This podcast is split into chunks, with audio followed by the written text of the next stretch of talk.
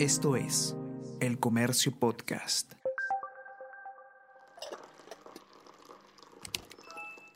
Hola, hola, ¿cómo están? Buenos días, espero que hayan amanecido bien. Está con ustedes Ariana Lira y hoy tenemos... Tenemos que hablar con Ariana Lira.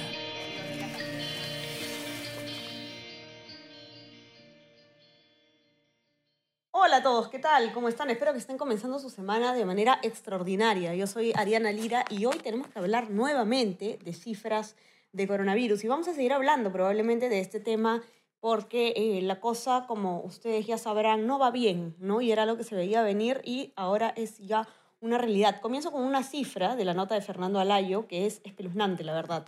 Cada hora 3.5 peruanos mueren debido a la pandemia. Y esto hablando en cifras bastante conservadoras. Y vamos a ver por qué. Eh, la mortalidad entonces sigue al alza. Vamos a ver cómo ha evolucionado la cosa desde el viernes que hemos hablado. ¿Qué tal, Fernando? ¿Cómo estás? Bienvenido. ¿Qué tal? ¿Cómo estás, Ariana? Un saludo también para todos los usuarios del comercio. Eh, bueno, sí, las cifras no mienten y en este caso lo que nos están diciendo, lo que nos están gritando en todo caso es que la situación es cada vez más complicada y lamentablemente eh, pues no parece haber un horizonte eh, claro, ¿no? La incertidumbre sigue, eh, digamos, de una manera avasalladora para, para los peruanos y bueno, estamos a la espera también de las acciones del gobierno, ¿no? Porque la mortalidad, como bien dices, y como has adelantado, sigue al alza, ¿no? Ajá, ahora, para más o menos poner, eh, digamos, eh, que, que, los que nos escuchan puedan hacerse una idea de, lo fuerte que es esta, esta segunda ola, ¿no? Una cosa que me llama la atención en tu nota, este índice actual eh, de muertes, ¿no? Hay un total acumulado de muertes, de casi 2.000 muertes durante los primeros 23 días del año nomás superan a todo lo que se ha registrado durante octubre, noviembre y diciembre, ¿cierto? Así es, sí. Como ya habíamos comentado hace unos días atrás, eh, en enero se están registrando una cantidad de muertos por día y digamos, ya en el total acumulado del mes, que es eh, superior a lo registrado durante eh, octubre, noviembre y diciembre, ¿no? De hecho, el sábado último llegamos a la cifra realmente eh, preocupante de 181 muertos en solo 24 horas. Eh, con lo cual tenemos un acumulado total en enero hasta el sábado de 1.928 fallecidos por el COVID. Y esto nos da un índice que también es bastante preocupante y triste, ¿no? Que es que en el 2021 ya hay 3,5 peruanos que fallecen a cada hora por el virus del COVID-19 esto, por supuesto, como siempre hay que recalcar, según el registro más conservador, que es el de las cifras oficiales del MINSA, que tiene un desfase considerable con los reportes de las direcciones regionales de salud, las DIRESAS, y del Sistema Informático Nacional de Funciones, el SINADEF, ¿no? Claro, es decir, ese es el número que nosotros podemos dar, digamos, eh, según la, la, data que hay disponible, pero podría ser incluso mucho mayor, ¿no? Eh, teniendo en cuenta esto, eh, y, antes de pasar a, justamente hablar de, de, o seguir en el orden, digamos, de tu nota, podemos comentar eso, ¿no? El tema, ¿cómo va este tema de la metodología, del sinceramiento de cifras, ¿no? Lo comentábamos hace unos días, la semana pasada, Fernando, eh, y, y, ahora uno de tus entrevistados te dice que, eh, que considera que es un misterio total cuál es la metodología que usa el MINSA para contar a los muertos por, por el coronavirus, ¿no? ¿Cómo los está contando ahora? Sí, en efecto. ¿no? Nosotros estamos sacando siempre los cálculos así como lo, lo, ha hecho la Johns Hopkins University con este ranking mundial en el que el Perú se mantiene entre los 10 primeros lugares con países del mundo con la mayor letalidad por el virus. Eh, se toma eh, como base, digamos, la cifra del MINSA, ¿no? La cifra del MINSA son más de 39 mil muertos hasta la fecha, como total acumulado, ¿no? Eh, de esos 39.000, 1.928, solo, solo esa cifra se ha alcanzado en 23 días de enero, ¿no? Eh, pero, em, de nuevo, esa es la cifra oficial del MINSA, cuya metodología, quienes analizan las datas, quienes analizan los registros, no encuentran una correlación con la realidad, ¿no? Es una cifra muy conservadora, porque, por ejemplo, en el total acumulado de las DIRESA, es decir, de las Direcciones Regionales de Salud de todo el país, las 25 que existen, la cifra está por encima de fallecidos, está por encima de los 54 mil. Y el propio MINSA, según lo que señala y lo que ha estado revisando en los datos Patrick Bighart, que es el biólogo, biólogo computacional y además miembro de este colectivo importantísimo de científicos que analizan la data, que es Open COVID Perú, eh, pues el MINSA, eh, el MINSA mismo, a través de su Dirección General de Epidemiología, ha reportado que son más de 86 mil defunciones por el COVID-19. Y lo, y lo señala el MINSA, ojo, ah, el MINSA establece que son más de 86 mil defunciones por el COVID-19. Sin embargo, de esas 86 mil defunciones, 39 mil y tantas son confirmadas. ¿Cómo es la confirmación? He ahí el misterio. ¿Por qué? Porque nosotros también ya hemos informado eh, durante varias semanas sobre estos desfases, ¿verdad? Que hay entre el MINSA, DIRESA y SINADEF. En el caso de las cifras del MINSA, en algún momento la ministra explicó eh, o ensayó en todo caso una explicación de por qué es que son confirmadas estas muertes y señaló que ellos contabilizan únicamente a aquellos pacientes con diagnóstico confirmado, pero con síntomas. Es decir, si alguien no tiene síntomas pero tiene el virus, no es contabilizado dentro de los casos confirmados. Esto es algo ilógico, ¿no? Eh, y por eso es que eh, los miembros de Open COVID Perú pues se extrañan y los definen como tal, ¿no? Como un misterio de dónde sacan esa cifra de 39 mil cuando al mismo tiempo ellos señalan que 86 mil son en realidad los muertos por el COVID-19. Eh, esto lo que genera es un subregistro, ¿no?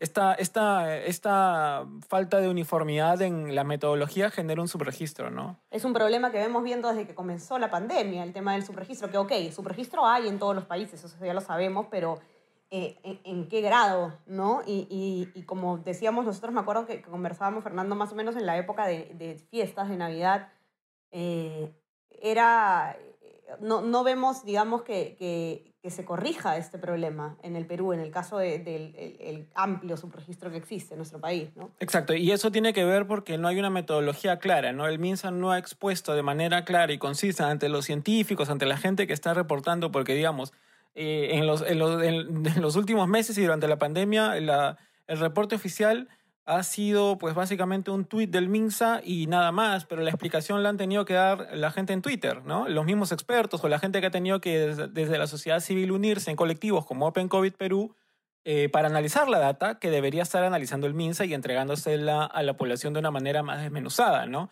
Esto lo que nos lleva también a hablar es precisamente de ese subregistro que en el Perú es bastante alto. A la fecha, eh, pues desde el inicio de la pandemia, ya hay más de 95.900 muertos como parte de ese subregistro, ¿no?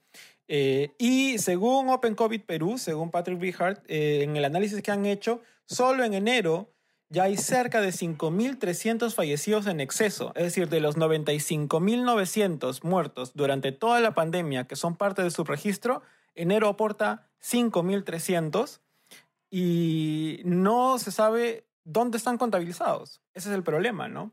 Otro dato importante es que eh, a la fecha el SINADEF está registrando, hasta el sábado último registró un total de 720 muertos por causas no violentas en el país. ¿no? Recordemos que rápidamente el SINADEF cuenta a todos los muertos eh, que, eh, por cualquier causa que exista en, el, en, todo el sistema nacional. Los que registren los médicos cuando mueren certifican su muerte se registran en el SINADEF por cualquier causa, atropellados, este, con cáncer, etcétera, ¿no?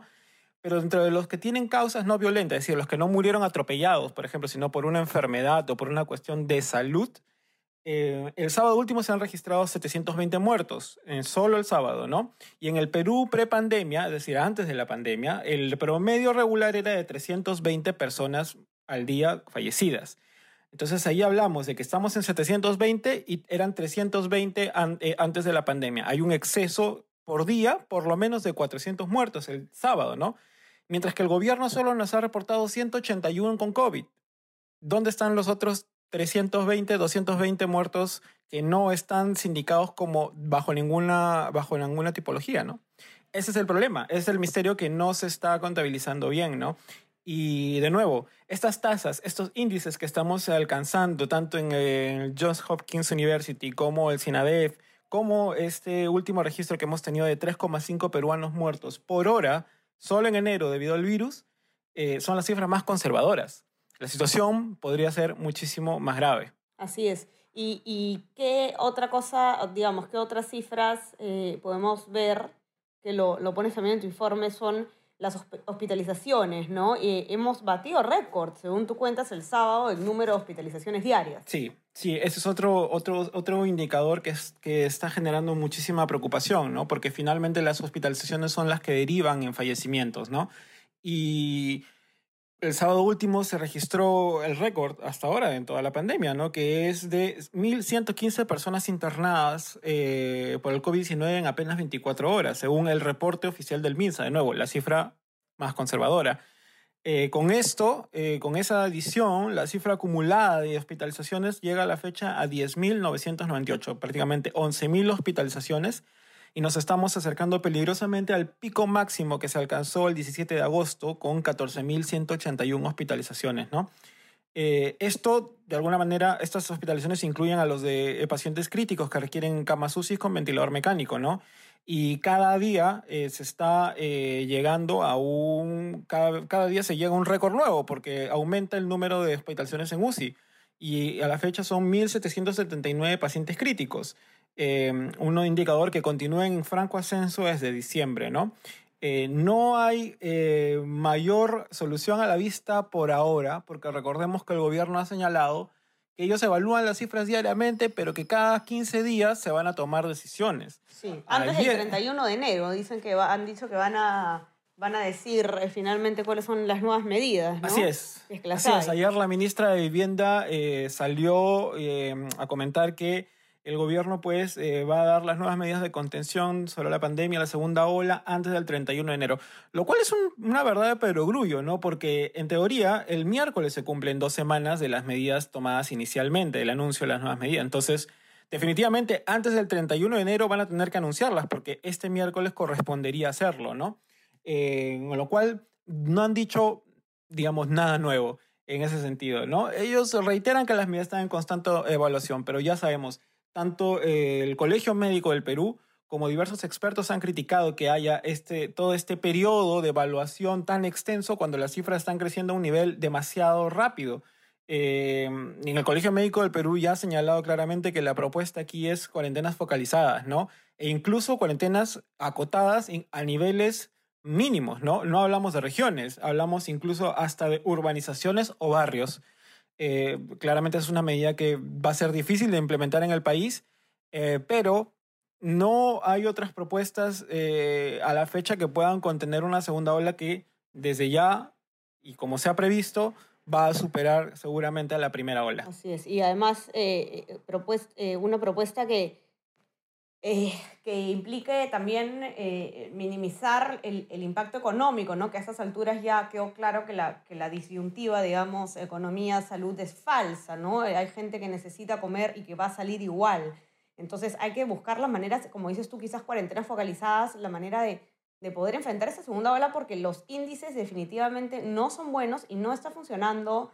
Eh, cual sea eh, que sea la estrategia del gobierno, no está mostrando resultados, no se está pudiendo contener. Ujú. Entonces vamos a ver si es que antes del 31 de enero efectivamente nos, nos dicen, Fernando, cuál es la decisión, ¿no? Sí, sí, además recordemos, eh, ahorita estamos hospitalizando, se está hospitalizando a niveles altísimos. 1115 en un solo día es, un, es, un, es todo un récord, ¿no? Cuando antes en promedio se hospitalizaba unos 100, 120. Entonces estamos hablando de casi 10 veces más de lo que se hospitalizaba hasta hace algunas semanas. Esto implica obviamente una altísima demanda del sistema sanitario y se está hospitalizando porque hay camas hospitalarias. De nuevo, eh, se están utilizando las camas que se, eh, que se añadieron, que se han implementado en los, últimos, en los últimos meses debido a la primera ola. Pero va a llegar un momento en que estas se van a copar. De hecho, se, ha- se han copado ya en la vía panamericana y por eso es que ayer la presidenta de salud, Fiorella Molinelli, ha dicho que se va a financiar la construcción de dos torres adicionales en la vía panamericana para tener una capacidad de 1.112 camas más. Entonces la situación es complicada. Y como venías explicando tú, además, claro, comienzan, eh, y- se copan los hospitales y luego la cifra de hospitalizados ya deja de subir porque simplemente no caben más hospitalizaciones, pero la, que la cifra que empieza a subir eh, más rápidamente es la de fallecidos, ¿no? Por las personas que no logran precisamente conseguir eh, hospitalizarse. Así que vamos a ver seguramente, lamentablemente, en los próximos días un aumento ahí.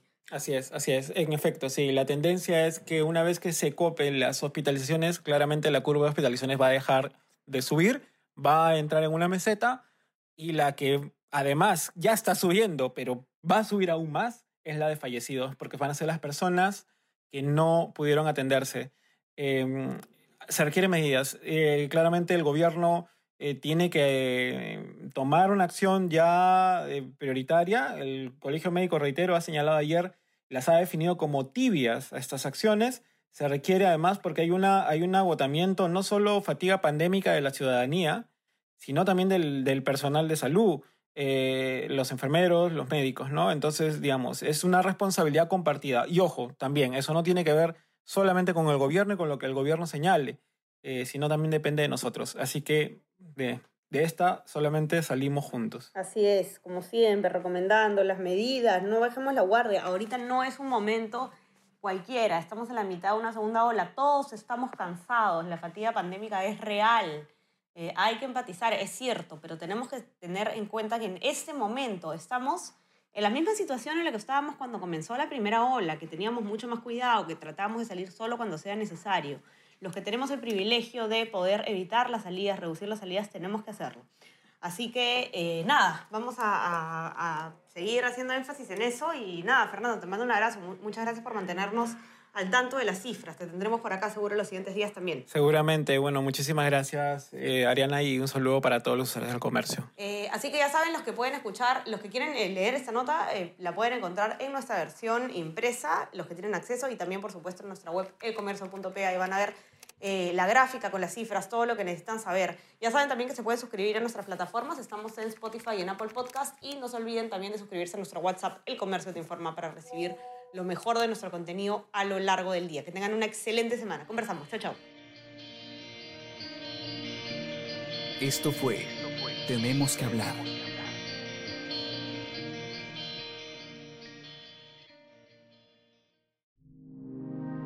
El Comercio Podcast.